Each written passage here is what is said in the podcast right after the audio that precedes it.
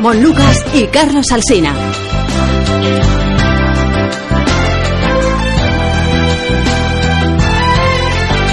Abrimos ya el tintero a las 12 y 8, 11 y 8 en Canarias de Carlos Alsina. Ahora vamos, ahora vamos. Pues mira, eh, Juan Ramón, como yo procuro teneros al día de, de los estrenos que van a llegar en los próximos Sí, meses, los estrenos bien, de es cine, para que luego no os pille nada por sorpresa, eh, te he traído hoy otro tráiler. Este es de una película que ha sido una de las revelaciones del Festival de Sundance de comienzos de este año, cuyo autor es un director de familia hispana de Miami. Y en esta primera escena que os ofrezco eh, vemos lo que parece una entrevista de trabajo en la que están dando a elegir al aspirante entre ser recluso Would o you ser rather be a guard or carcelero. a prisoner? I don't think I have the qualities to be a guard. Prisoner. Prisoner, I guess.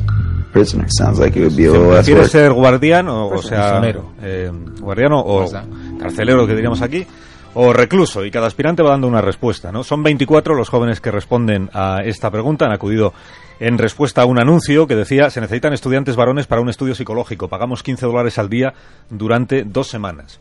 Casi todos los estudiantes eran blancos, todos eran universitarios, de una universidad privada de California muy reputada y en cuya historia, en cuya historia real de esta universidad, este episodio ocupa una página muy destacada. Es la Universidad de Stanford, porque esta película narra un hecho real que se produjo en el año 71. Es un experimento social que diseñó un psicólogo que daba clase en esa universidad, es Philip Zimbardo, que es una celebridad a estas alturas ya en la en la vida norteamericana y que tenía una teoría que él quería demostrar. Era una teoría sobre cómo surgen los abusos de poder en las prisiones, los abusos de autoridad por parte de los funcionarios o de los empleados de las prisiones. Él pensaba que lo que ocurre tanto a los empleados de las prisiones, a los guardias, como a los internos, a los reclusos, es que van interiorizando su condición de dominantes o de dominados hasta tal punto que acaban comportándose cada vez más como lo uno o como lo otro sin necesidad de que ya suceda nada especial. Cada vez van siendo más dominantes, cada vez van siendo o comportándose como más dominados. Entonces diseñó este experimento que te describo rápidamente. En el sótano de su facultad se construyó la recreación de una cárcel y dividió a estos estudiantes que se habían presentado a la prueba de trabajo, digamos, en carceleros y en reclusos. Los primeros vestirían uniforme militar llevarían porras y gafas de sol. Los organizarían en turnos y cuando no estuvieran de servicio se podrían ir a casa tranquilamente. Los reclusos vestirían una especie de camisón, no podrían llevar ropa interior, llevarían una cadena en los tobillos y dejarían de tener nombre, se les conocería únicamente por el número, el número de recluso. Y estos no podrían abandonar la falsa cárcel en ningún momento, tenían que estar allí las 24 horas y tenían que dormir, por tanto, también allí. Y a los carceleros solo se les dijo, vuestra tarea es mantener en orden esta prisión y lo único que no podéis hacer es utilizar la violencia. ¿Cuándo empieza el experimento? Preguntaron, y dijeron, no os preocupéis, iros cada uno a vuestra casa y eh, los reclusos recibiréis una visita con la que dará comienzo el experimento, entonces ya sabréis que esto ha empezado.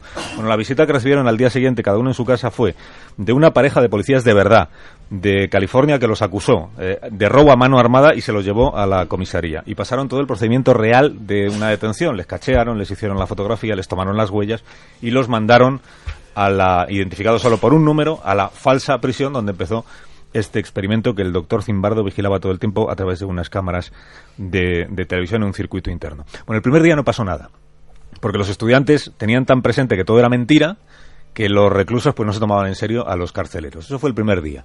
Pero el segundo día los reclusos empezaron a quejarse de que no les habían dado de comer. Y entonces se amotinaron contra los carceleros, los, falsos carceleros. Y los estudiantes que hacían de carceleros pensaron que su trabajo era poner en su sitio a esos que hacían de reclusos. Entonces empezaron a ejercer su poder. Los desnudaron para humillarles, les prohibieron, les prohibieron ir al lavabo, eh, empezaron a dar de comer solo a aquellos que se comportaban, que se sometían adecuadamente como, como premio, a los demás no. Y a partir de ese momento todo empezó a cambiar. Y los carceleros o estudiantes que hacían de carceleros fueron ideando cada vez más maneras de someter a los reclusos. Y estos, a los que separaron entre ellos, y a unos los trataban mejor que a otros para que desconfiaran los unos de los otros para dividir la unidad del grupo, estos empezaron a resignarse cada vez más a cumplir con lo que los carceleros les iban ordenando. Hasta que a uno de esos carceleros se le fue la mano o se le fue la porra y como veis en esta otra secuencia golpea a un. Y aquí es donde el doctor que está dirigiendo el experimento dice que ha pasado ahí. Le habíamos dicho que violencia no y ahora violencia sí. No os voy a contar cómo terminó el experimento porque os reventaría la película eso sería imperdonable y porque además lo podéis consultar en internet que está publicado ya hace años. Pero sí os contaré que este experimento iba a durar dos semanas y hubo que suspenderlo a los seis días. Que el momento más insólito que se vivió fue cuando se ofreció a los estudiantes que hacían de reclusos lo que llamaron la libertad condicional por un día a cambio de ese día no cobrar los 15 dólares, que todos ellos dijeron, pues sí, de acuerdo, aceptamos esa libertad condicional. Y luego dijo el director de la prisión, el, doctor dijo, ay, qué pena, que ha sido rechazada vuestra solicitud, así que no podéis abandonar la, la prisión. Ellos podían irse cuando quisieran, porque nadie, nadie los mantenía allí encerrados. Y sin embargo dijeron, se ha denegado la libertad condicional y todos eh, pensaron que su obligación era quedarse allí, seguir haciendo vida de reclusos. Y lo último que te cuento es que el doctor Zimbardo llegó a meterse tanto en su papel de alcaide de esta prisión o de director de su falsa prisión que solo reaccionó un día que llegó de visita una estudiante que venía a hacer un trabajo de cómo iban esto, este experimento y ella sintió tal pavor ante lo que estaba viendo, hasta qué punto había llegado allí el sadismo que utilizaban los carceleros hacia los reclusos, que fue ella la que le abrió los ojos al doctor y le dijo, esto se le ha ido a usted de las manos. Y es entonces cuando él, cuando él se dio cuenta de hasta qué punto se le había ido de las manos aquel experimento. Se llamó el estudio psicológico el experimento de la cárcel de Stanford, aunque era en la universidad, la película se llama exactamente igual, llega a finales de este verano a España y el director, que se apellida Álvarez, tiene 32 añitos, es su tercera película y los críticos coinciden en que ha hecho un magnífico trabajo. Desde luego la historia es para una película y, y bastante más. Hoy para el tintero de Carlos. Eh, amigo, hasta mañana. Hasta mañana a las 6. A las 6 en punto de la mañana. José Mía, a las 6 de la mañana. A las seis estaré. En la cama si quieres, Oyendo. pero escuchando. No, yo, yo cuando me despierto me levanto. Muy bien. No, me No te, no te quedas en la cama. No, no, ¿No? no, ni leo en la cama jamás. La cama está para lo que está. Impecable. ¿Para qué está? Para dormir. Solo para dormir. porque lo demás se puede hacer en cualquier, en cualquier sitio. sitio, eso está.